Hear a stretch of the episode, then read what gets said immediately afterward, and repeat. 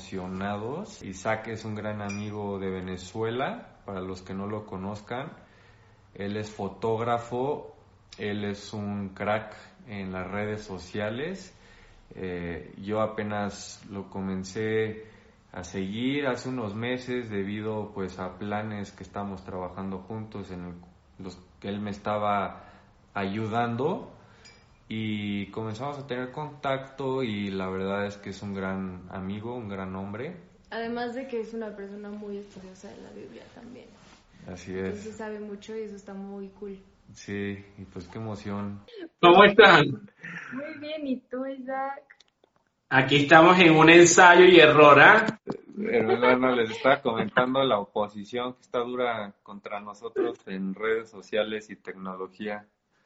Sí, tú sabes que yo nunca lo he hecho por, nunca he transmitido por YouTube, por eso te comentaba que es difícil eh, transmitir por, por YouTube. Sí, la verdad es que sí, sí tienes ahí su maña. Y Sí. este, nos costó ahí trabajo averiguar y después hubo unos problemillas ahí con los programas, ¿no? Entonces, pues ya acabamos haciéndolo aquí.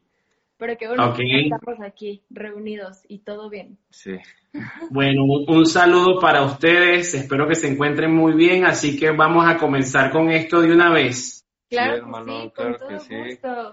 Y pues ya les estaba contando un poquito antes de que tú unieras a la transmisión, este, sobre ti, pero no, ¿nos podrías contar un poco más sobre ti, este, quién eres, dónde vives, qué ¿A qué te haces, a qué te dedicas, Muy bien, claro que sí. Mira, yo vivo en Caracas, la capital de Venezuela. Soy fotógrafo profesional desde hace muchísimos años. Eh, me dedico a la fotografía como, como estilo de vida, como fuentes de ingresos, como una manera de ver el mundo. Me encanta mucho la fotografía y últimamente estoy utilizando mis redes sociales para darle un espacio a, a también a compartir, porque siempre le digo, es una palabra clave, ¿no? Compartir nuestros, nue- lo que hemos aprendido a través de la palabra, a través de tu padre también, que, que ha sido este, mi pastor por hace tanto tiempo, y eso es lo que me ha permitido ser de bendición e instrumento de Dios para otros. Qué bien, man. Increíble. Les contaba también cómo habíamos comenzado una amistad eh, debido a eso, a que nos Sí. ofreciste tu ayuda en las redes sociales Sí, eh, con Armando Ministries y así. Y pues para los que no conozcan Isaac, Isaac es un gran hombre, sigan su página en Instagram. Eh. La verdad es que todas las imágenes, fotografías que subes, eh, lives, transmisiones de estudios tuyos son increíbles. Y les comentamos pues que aquí todos estamos tatuados en este live. ok. Este, sí, por eso en esta noche vamos a hablar de los tatuajes porque creemos que es algo que tenemos en común y también la verdad es un tema bastante controversial. Nosotros ya habíamos hecho un live de tatuajes y la verdad ha sido el live que más ha tenido comentarios y críticas, mucho hate, Sí. porque creo que es un tema que, que la verdad sí tiene mucho tabú detrás y queremos hoy platicar de justo de eso, ¿no? De lo que dice la Biblia, de eh, otros puntos de vista, etcétera. Y pues sabemos, Isaac, que tú tienes muchos tatuajes, ¿verdad? ¿Cuántos tienes? Mira, en realidad perdí la cuenta porque en realidad en, en mi brazo completo comenzó con uno y después comenzó con otro y ya, ya podríamos decir que esto es una manga, pero fueron varias sesiones. Eh, en mi otro brazo también tengo casi medio brazo tatuado. Wow. Eh, tengo un retrato que tomé en un estado de, de mi país, un retrato que yo hice a una representación de, de unos timotocuicas, que es una, una tribu indígena de nuestro país. Me encantó el retrato, me lo tatué en la pantorrilla, tengo en la espalda, o sea, tengo varios. No los he contado. Eres un lienzo, digámoslo así. Pues, pues así parece, así parece. Lienzo de Da Vinci. ¿Y piensas aquí ya hacerte toda la manga, hermano? ¿O, o ahí, ahí Mira. Hasta, hasta ahora no tengo, no tengo planes. No está en mis planes ahorita por un tema de falta de tiempo, de otros proyectos que tengo.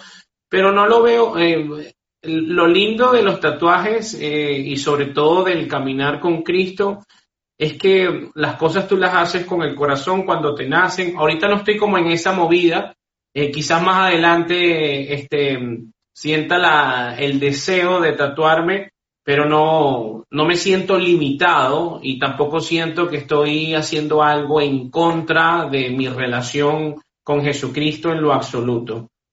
Claro. Sí, buenísimo.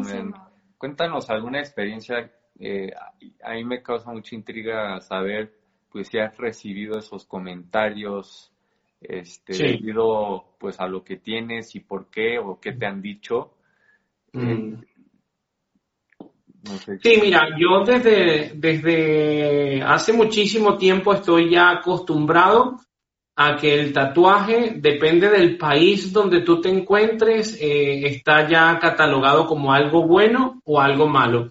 Desde que yo estoy tatuado en, en mi país, Venezuela, eh, sobre todo eh, me traía muchos dolores de cabeza saliendo del país en el aeropuerto o en las alcabalas. No sé si en México se llama también los puntos de control de policías. Ah, ok.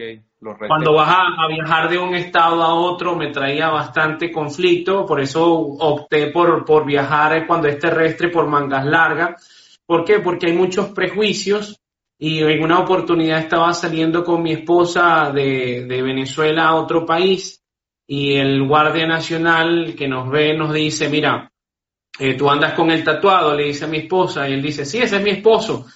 Bueno, ábranle la maleta y nos abrieron las maletas, pasamos un rato sumamente incómodo, pero lo curioso fue que al país donde llegamos, eh, que ya tiene otra, otra forma de pensar, asocian el tatuaje como algo artístico, como algo eh, muy bien visto, y más bien en este país donde llegamos nos, nos paraban para, para ver la manga completa, para tomarle fotografía, y lo que podemos concluir con este tipo de experiencias es que son prejuicios que vienen incentivados de acuerdo a la cultura en el lugar donde te encuentres. Si yo estoy en Nueva York, me ha pasado muchísimo, las personas ven una manga como esta y eso es algo catalogado como prestigioso por lo costoso que es el, tatuaje en Nueva York. Entonces las personas más bien te detienen para, para apreciarlo, para contemplarlo. Lo mismo en otros países donde he podido, eh, he podido visitar.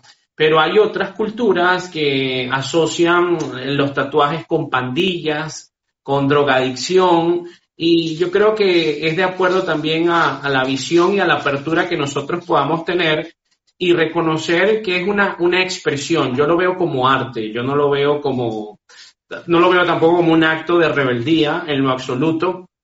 Quizás en el pasado, eh, eh, mis primeros tatuajes quizás fueron movidos por rebeldía, este, porque yo me comencé a tatuar a los 17 años, pero ya ahorita que, que, han pasado tantos años, lo veo simplemente que es una forma como de demostrar mi unicidad. Todos los seres humanos somos únicos, todos los seres humanos tenemos diferentes formas de expresión y, para mí el tatuaje eh, es una forma de expresión, es arte, no, no tengo nada en contra de las personas que se tatúan, pero sí me gusta siempre eh, eh, crear ese balance de, de, invitar a las personas que se están tatuando o que me están escuchando, qué es lo que te está moviendo.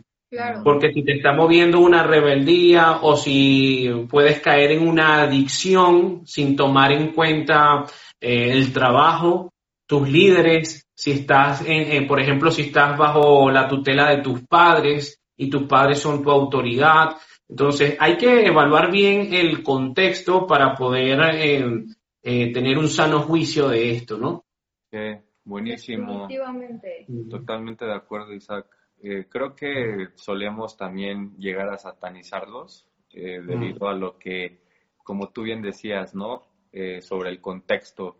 Porque precisamente sacamos los versículos fuera de ese contexto también, eh, ya entrando en el, en el mundo cristiano, y, creo que se, se, trata mucho por la superficie, eh, creo que es todo debido, Isaac, no sé qué pienses tú, eh, pues al trasfondo del que venimos, al entorno, desde el entorno, ¿no? O sea, como latinoamericanos venimos todos pues del catolicismo, Entonces, lo que nos trajo el catolicismo fue las apariencias, la religión, ¿no? O sea, el comportamiento, todo lo externo, lo superficial. Claro. Entonces, al entrar al cristianismo, yo siento que nos jalamos muchas tradiciones y muchas ideologías y maneras de pensar de nuestro antiguo antigua forma de vivir y pensar. De nuestros antepasados, ¿no? Sí, y también como tú bien decías, o sea, la cultura entra mucho aquí, por ejemplo, en Australia,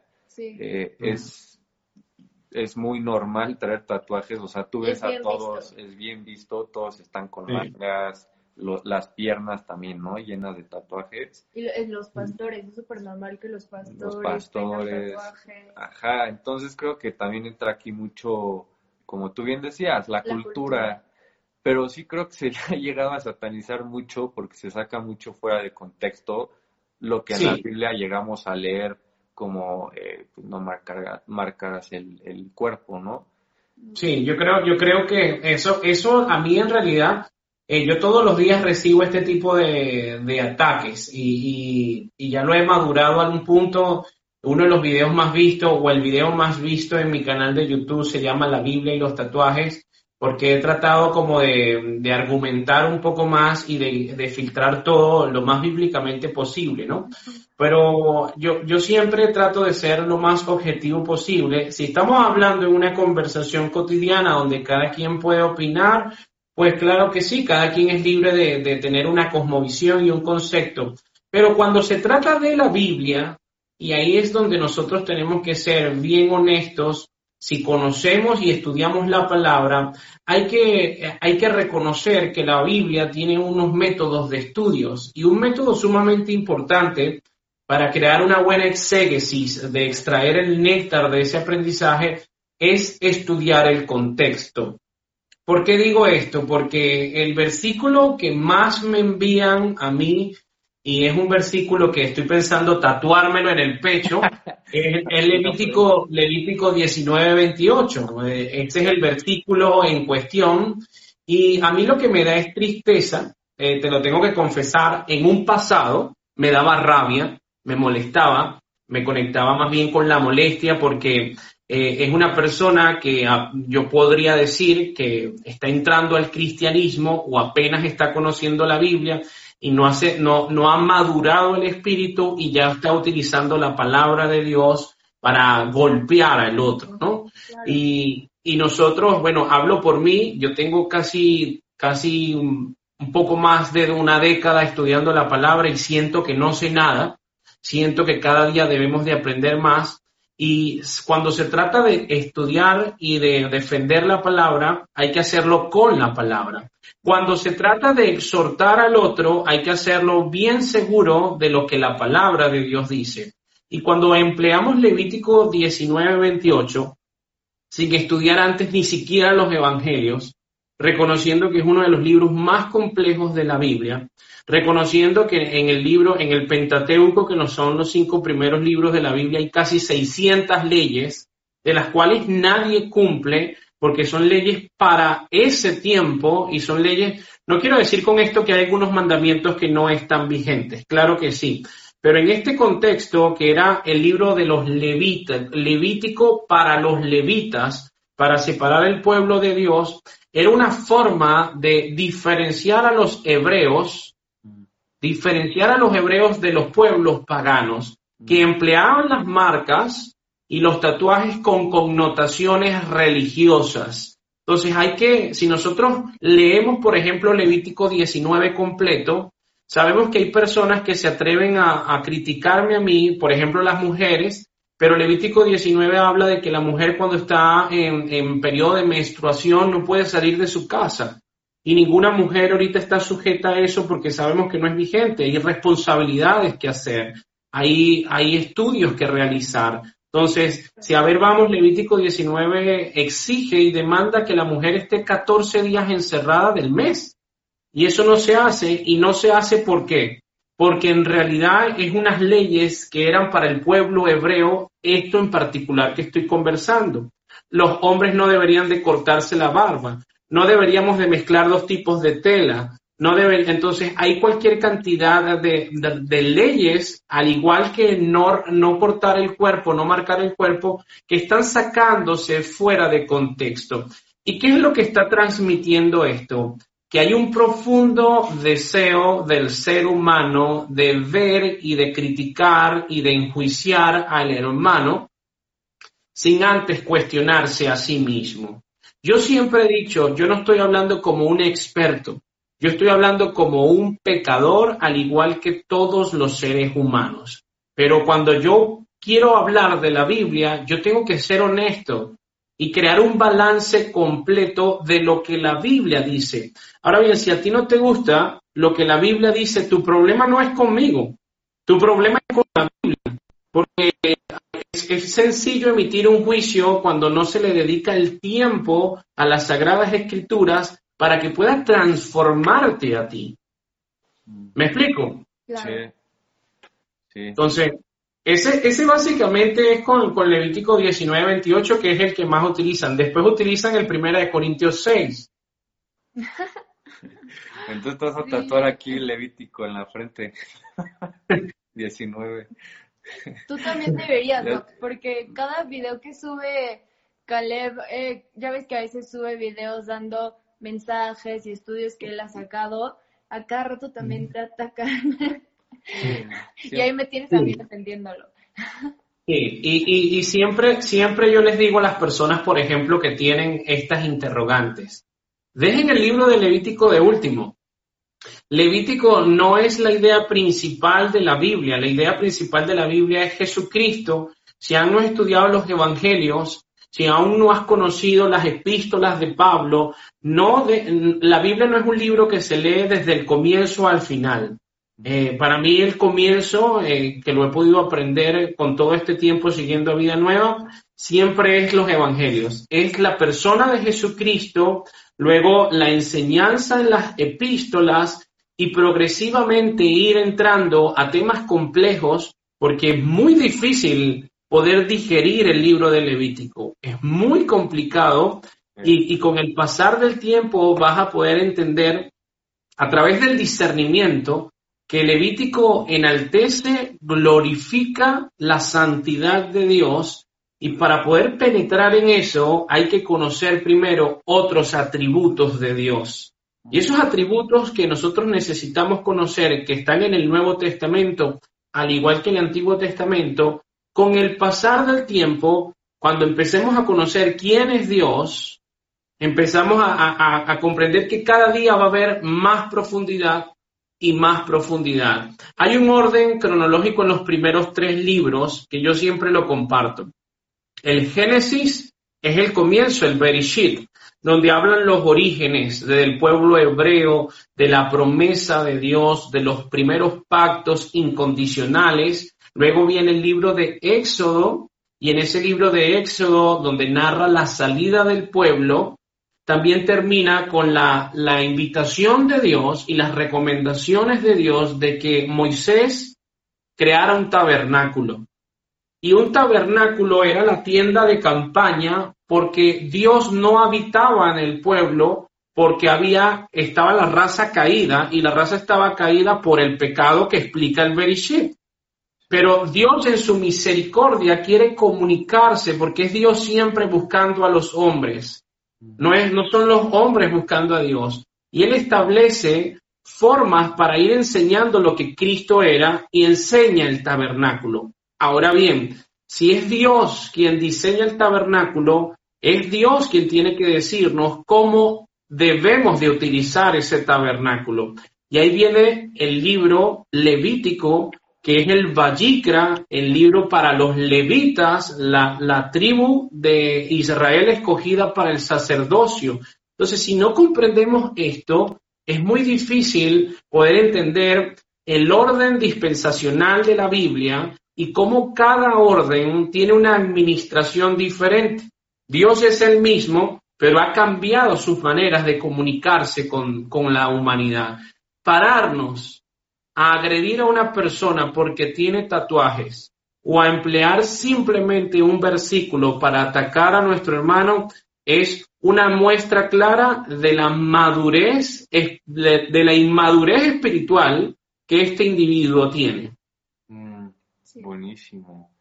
Yo siempre he dicho que las personas que siempre ya sea te agredan, te ataquen, te critiquen o te juzguen, dicen más de ellos que, lo, mm. que lo que están diciendo de ti, ¿no?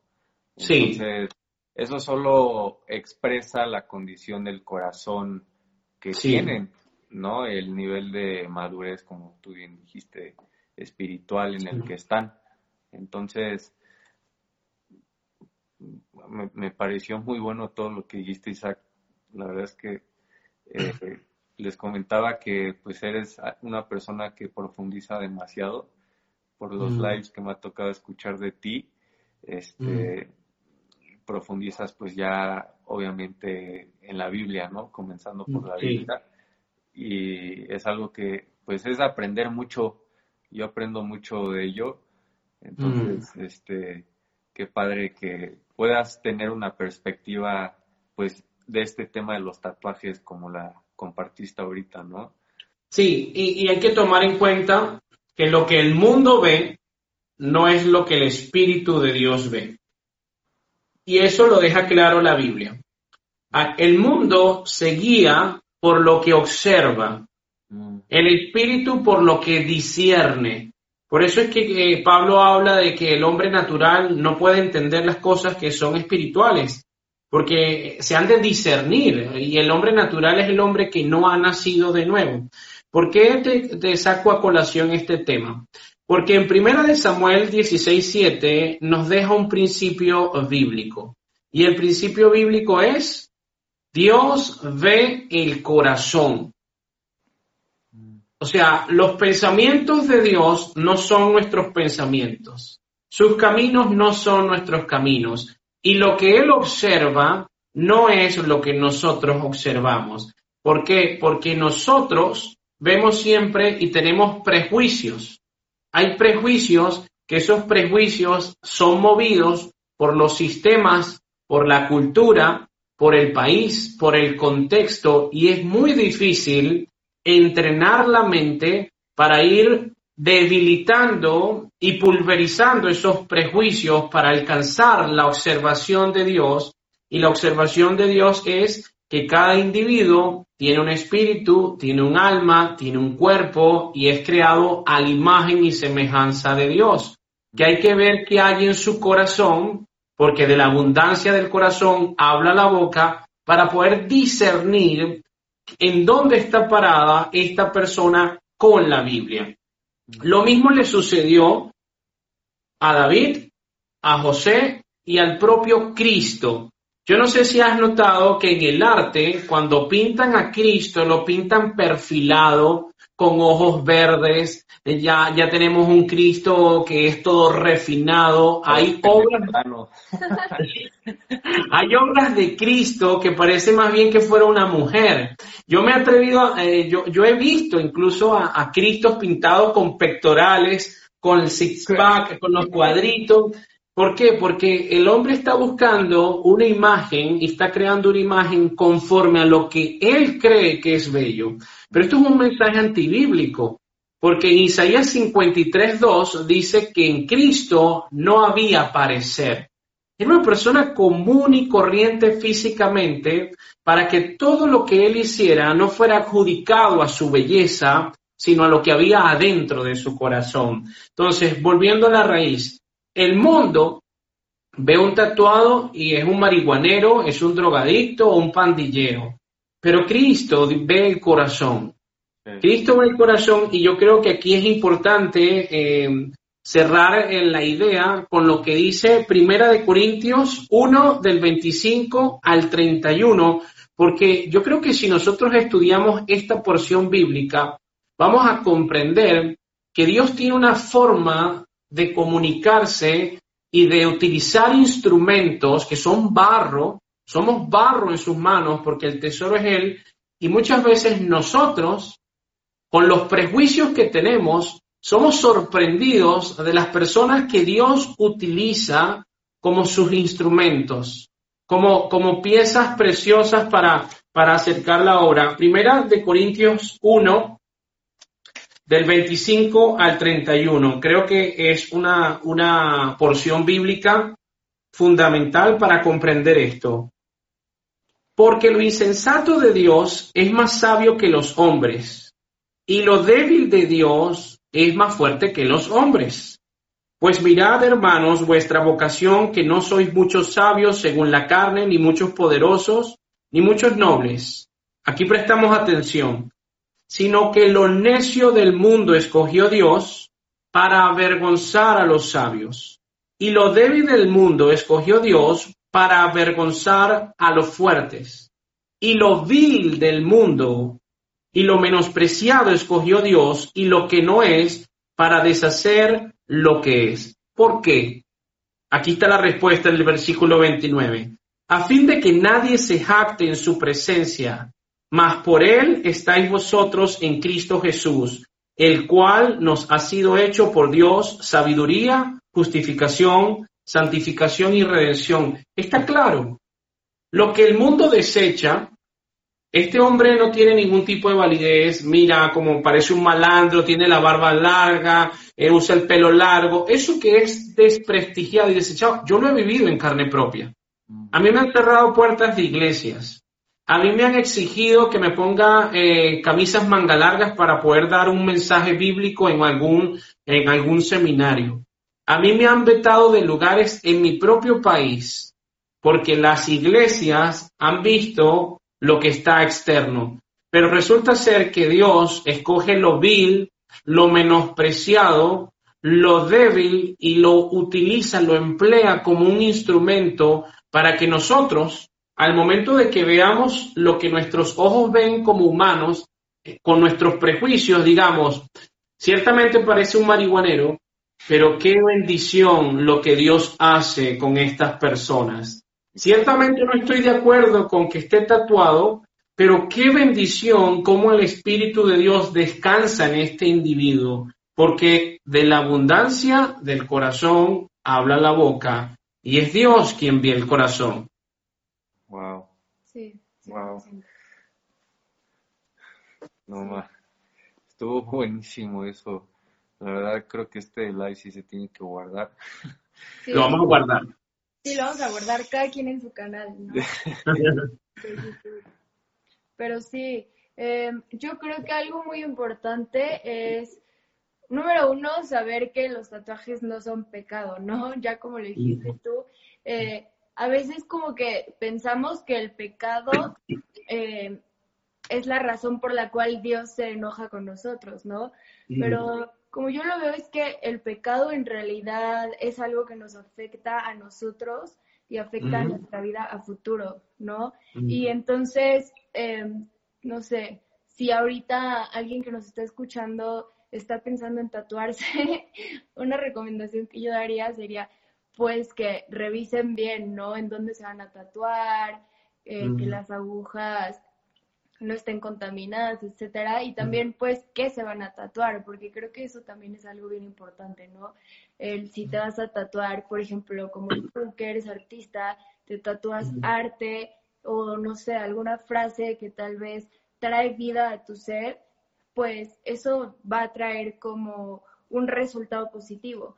Pero si tú estás pensando en tatuarte como algo relacionado con, no sé, algo que, que te va a dañar a futuro, tal vez te lo tienes que pensar dos veces, ¿no? Sí, yo creo que siempre está en la intención. Siempre es la intención y yo, por ejemplo, siempre tomo en cuenta a quién le estoy hablando. Si es una persona menor de edad que está sujeta a un representante, yo te puedo decir, tatúate el cuerpo completo, pero tú debes, porque así lo manda la Biblia, sujetarte a tu autoridad y tu autoridad es tu padre, tu madre y tu representante, en primer lugar. En segundo lugar, ¿cuál es la intención que te lleva a esa expresión? ¿Cuál es la intención que te mueve para ese tatuaje? Porque si la intención es la rebeldía, que lo hablamos ahora, si la intención es estar en contra de las leyes o en contra del Padre, o hay, algo que no está bien en el corazón, la invitación es a revisarnos, a analizarnos, si no, está presente esto, porque en realidad tú lo estás haciendo como, como la mujer que, que se opera los senos porque quiere verse mejor, o porque se opera la nariz, o porque se corta el cabello, o porque se maquilla, y lo único que quiere en realidad es pasar por un proceso que le agrade, pero no está vanagloriándose, está simplemente disfrutando ese momento sanamente. Es la clave, la clave es Dios ve el corazón. Y la invitación es a ver a dónde está ese corazón, qué te está motivando a hacer esto y analizarnos y sobre todo que no hagamos ninguna acción que pueda interferir con, con, una relación, con un padre, con una madre, con un representante, porque ya ahí perdemos la razón, perdemos validez, estamos atacando un mandamiento.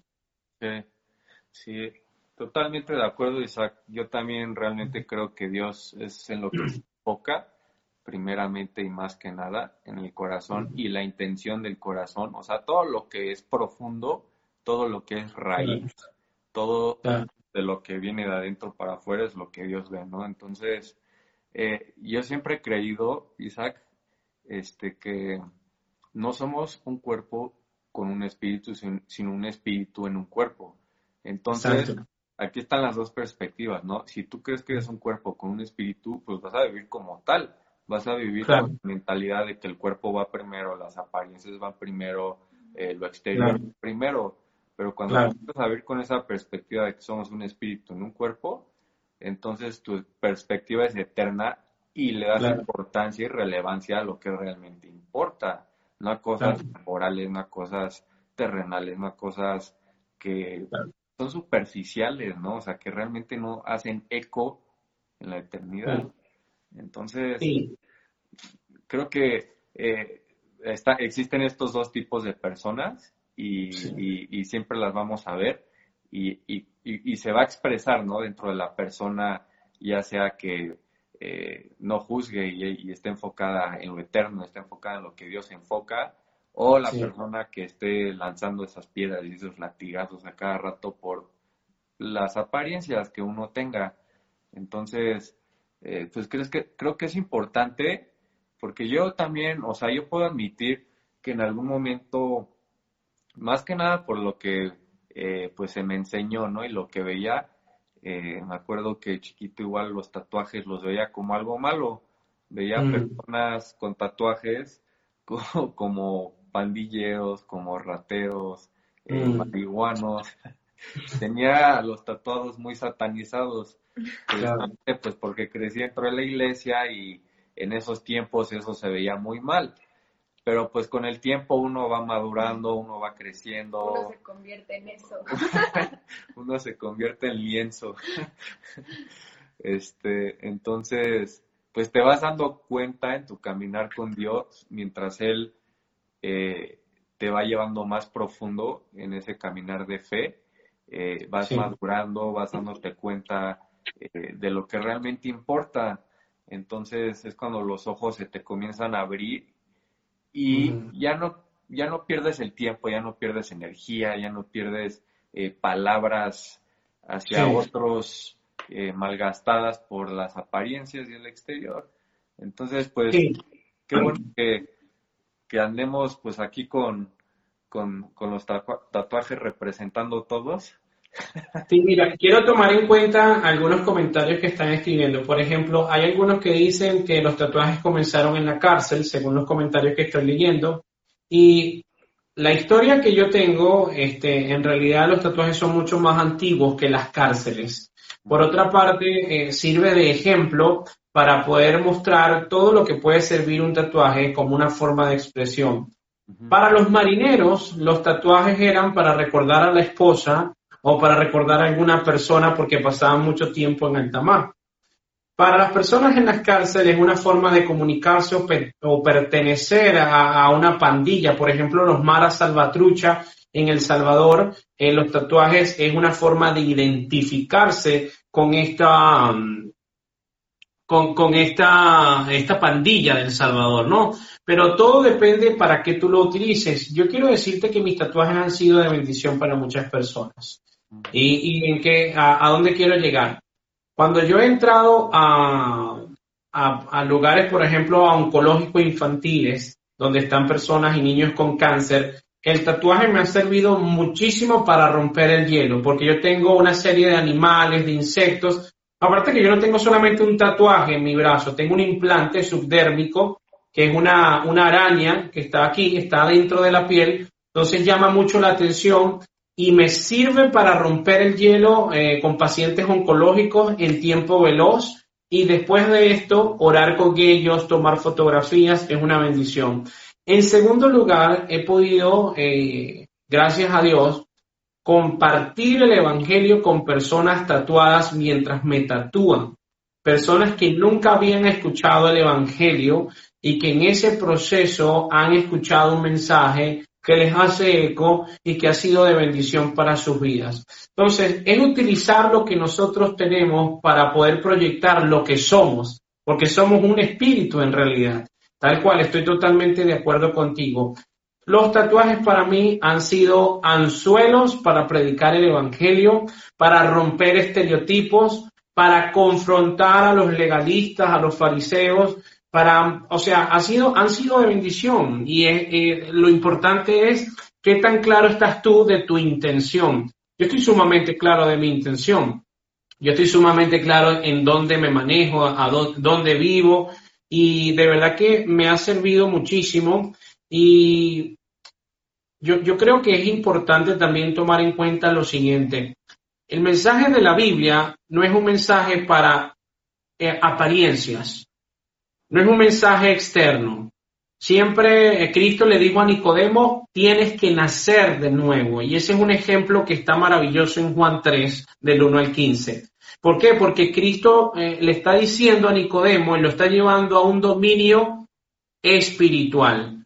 Pero Nicodemo responde en un dominio carnal, no encuentra la lógica de cómo puede entrar otra vez al vientre de su madre. Y ahí está el mensaje de la Biblia. El mensaje de la Biblia siempre es una transformación de adentro hacia afuera para que podamos entrenar los ojos espirituales y ver a los demás desde adentro hacia afuera, comprendiendo y aceptando que cada uno tiene una identidad, tiene gustos, tiene diferencias, tiene culturas y a mí siempre me han utilizado también el, primero de Corintios 6, este, porque primero de Corintios 6 la, dice que nuestro cuerpo es el templo del Espíritu Santo.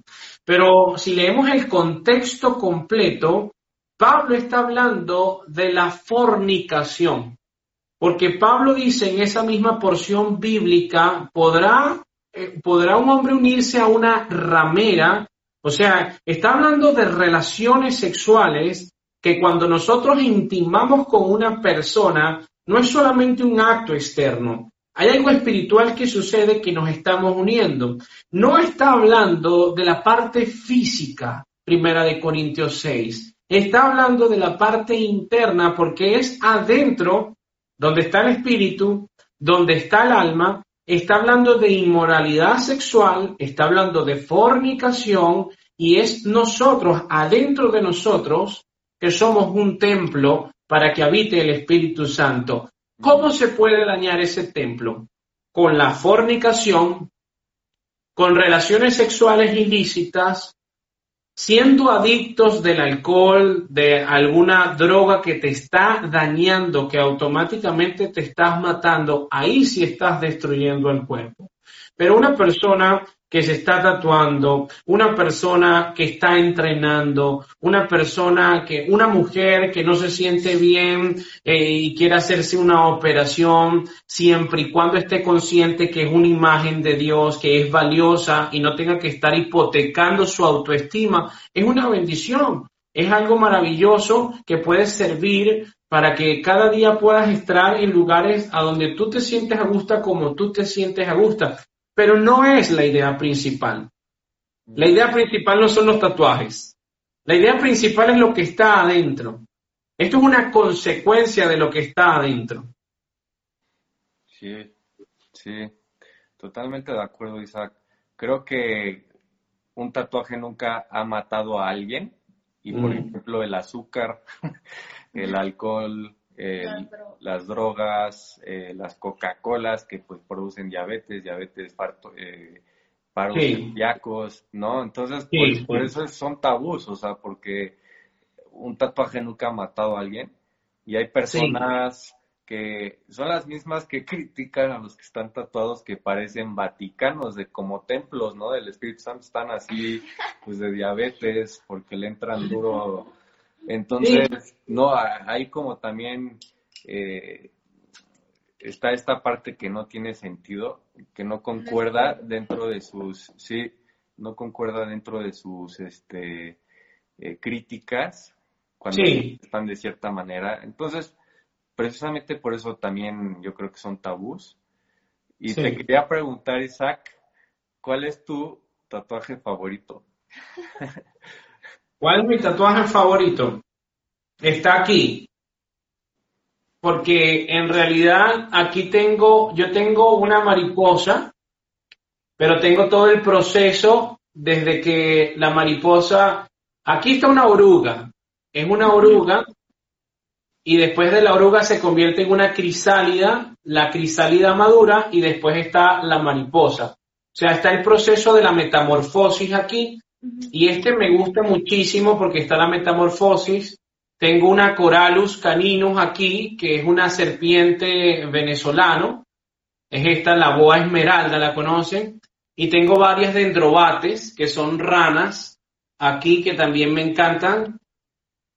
Y tengo ah, aquí, tengo una abeja, una, aquí una abeja en la polinización. Una abeja.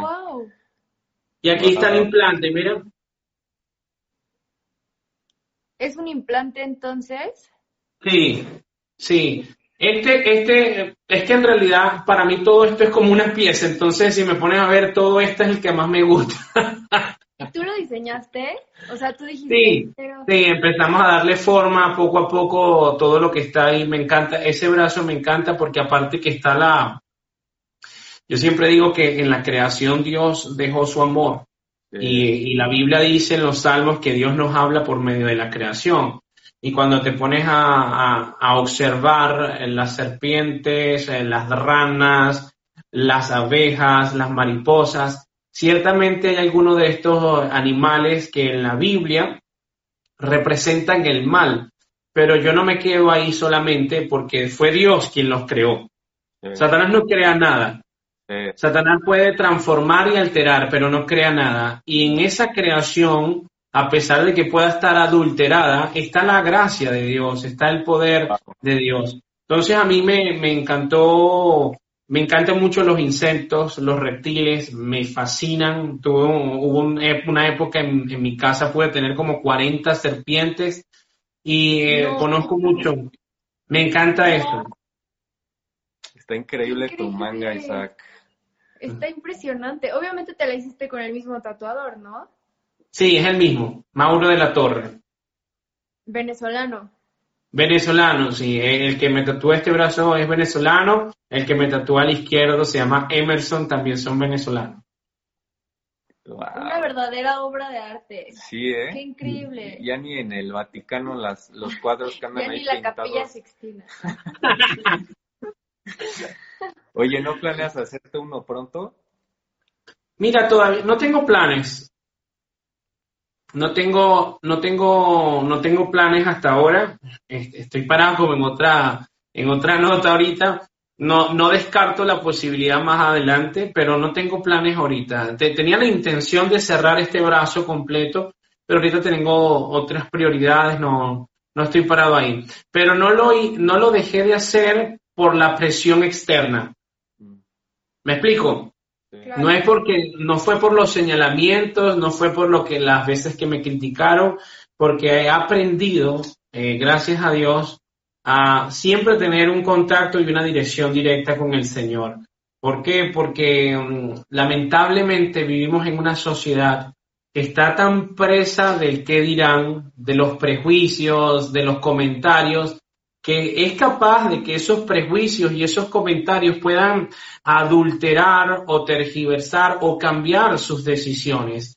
Yo no tengo creencias, yo tengo convicciones que me sostienen y ahorita no me estoy tatuando no por la presión externa, porque en realidad he aprendido a vivir con eso, eh, no me estoy tatuando porque no estoy parado ahí. Quizás más adelante este, me provoque y termine entrando a un sitio de tatuaje a tatuarme, pero eso es lo más importante y eso es una recomendación que doy, que las decisiones que se tomen sean movidas por las convicciones, mm. porque las convicciones te sostienen, las creencias tú las sostienes. wow, mm, buenísimo. Retweet de los grandes. Oye, Isaac, y ahorita ya para terminar, porque nos quedan cinco minutitos, he visto unos comentarios de gente que está preguntando cómo tú conociste a Jesús y creo que sería algo bien padre que nos lo contaras. Yo también me lo estaba preguntando, de hecho. Muy bien. Mira, yo tuve la bendición de tener una madre que conoció el Evangelio antes de que yo naciera y siempre nos enseñó el Evangelio. Pero yo pasé por mi proceso de rebeldía, sobre todo por mis diferencias con mi padre, en el cual yo quería era conocer a Dios eh, por mi propio camino, no por el camino que fuera impuesto. Y empecé como a, danzar por diferentes sistemas de pensamientos, diferentes religiones que conocí muy de cerca, empecé a estudiar diferentes filosofías, hasta que llegué a un punto de quiebre en el cual solamente Jesucristo me sostuvo y fue una bendición porque mm, yo tengo mucho que agradecerle a Él eh, él, me ha rescatado desde lo más bajo y desde lo más vil y yo creo que yo sigo vivo es por la gracia y por la misericordia de Dios, sobre todo por el pasado que tuve, trabajé de noche, fui taxista por tres años en el mundo nocturno y, en realidad eh, poder ver todas las veces que Dios este, de alguna manera intercedió en mi vida para cuidarme, para protegerme, yo llegué a la conclusión de que no había otra explicación, sino de que Cristo estaba conmigo, porque yo no sabía cómo yo salía ileso de todos los problemas eh, graves en los que estaba metido, y fue, fue maravilloso. Yo lo veo como un estilo de vida, lo veo como una relación, lo veo como la fuente de esa paz que sobrepasa todo entendimiento, lo veo como la idea principal. Eh, yo, mi invitación a las personas que están presentes, no pierdan tiempo en prejuicios, no pierdan tiempo en intentar agradarle a todos. Eso es imposible. No puedes agradarle a todos. Quizás hoy digo lo que les digo en este momento les agrada, el día mañana lo que les pueda decir no les va a agradar, porque somos diferentes y tenemos esas diferencias porque Dios así lo quiso eh, todo radica en el respeto y en la aceptación de que cada individuo tiene una forma y un proyecto con Dios, si está en la voluntad de Dios, si se humilla a Dios de una manera maravillosa. Entonces, em, el caminar con Jesús ha sido esta última década, yo creo que más pronunciada el aplicar un ministerio los últimos cuatro tres años creo que se han intensificado un poco más, no porque lo quería hacer. Nunca quise en lo absoluto utilizar mis redes sociales para hablar de la palabra de Dios. Me daba temor. Me daba temor de tener que exponer un mensaje bíblico a través de las redes sociales porque la Biblia dice que al que mucho se le da, pues mucho se le manda, demandará. Yo creo que fue el Señor el que prácticamente me sacó a patadas o hablas o hablas y, hay dos formas de aprendizaje con Dios, por las buenas o por las malas. Eh, como dice Hebreos 12, Dios al que tiene por hijo azota y he conocido muy de cerca esos azotes y se los agradezco. Han formado el hombre que soy ahora y me han permitido a realizar cosas que yo no me esperé realizar. Yo no pedí eh, compartir la palabra por las redes sociales. Eh, fue algo que el Señor eh, me dejó muy claro en su palabra en tiempos de oración y simplemente estamos obedeciendo, buscando de agradar siempre a Cristo y dejar los prejuicios para los chismosos, los fariseos y los legalistas. Las ratas, como le decimos aquí en México. Las ratas. No es cierto. Oye, Isaac, pero eh, te quiero agradecer, te queremos agradecer igual pues, por el tiempo que eh, pues, llevo conociéndote eh, de lejos, obviamente. Gracias por tu vida, Isaac. Gracias por abrirnos tu corazón con respecto a este tema de los tatuajes y mostrarnos pues lo que tienes dentro, ¿no?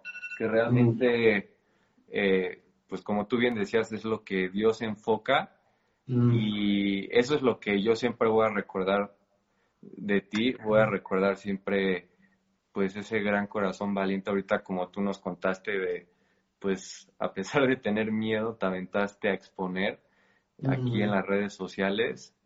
Entonces todas estas cosas que te hacen el hombre que eres hoy, este, son las cosas que realmente resaltan y, brillan, ¿no? Fuera de ti.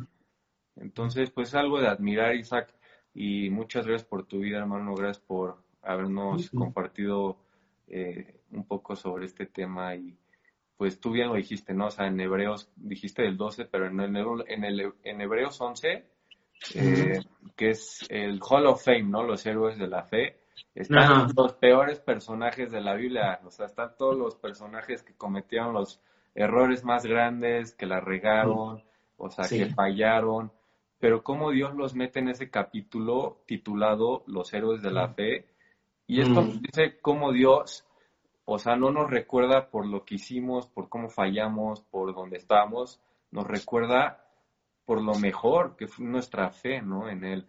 Entonces, es algo por lo que yo sé que Dios te va a recordar a ti, a pesar de que tus tatuajes están increíbles, este, y pues es algo que a todos nos va a recordar, ¿no? Siempre el interior. Entonces, pues muchas gracias, hermano. Para servirles, que Dios los bendiga y mucho éxito con eso del rebaño negro. Estamos para servirte aquí. Muchas gracias, Isaac. Gracias por tu tiempo, gracias por tus enseñanzas. Estamos seguros de que fueron de bendición para todos los que nos estuvieron aquí escuchando. Vi comentarios muy positivos hacia ti. De verdad, muchas gracias y que Dios te siga bendiciendo muchísimo. Amén. Bendiciones para ustedes también. Les mando un fuerte abrazo. Dale, hermano, igualmente. Cuídate mucho. Saludos. Igual.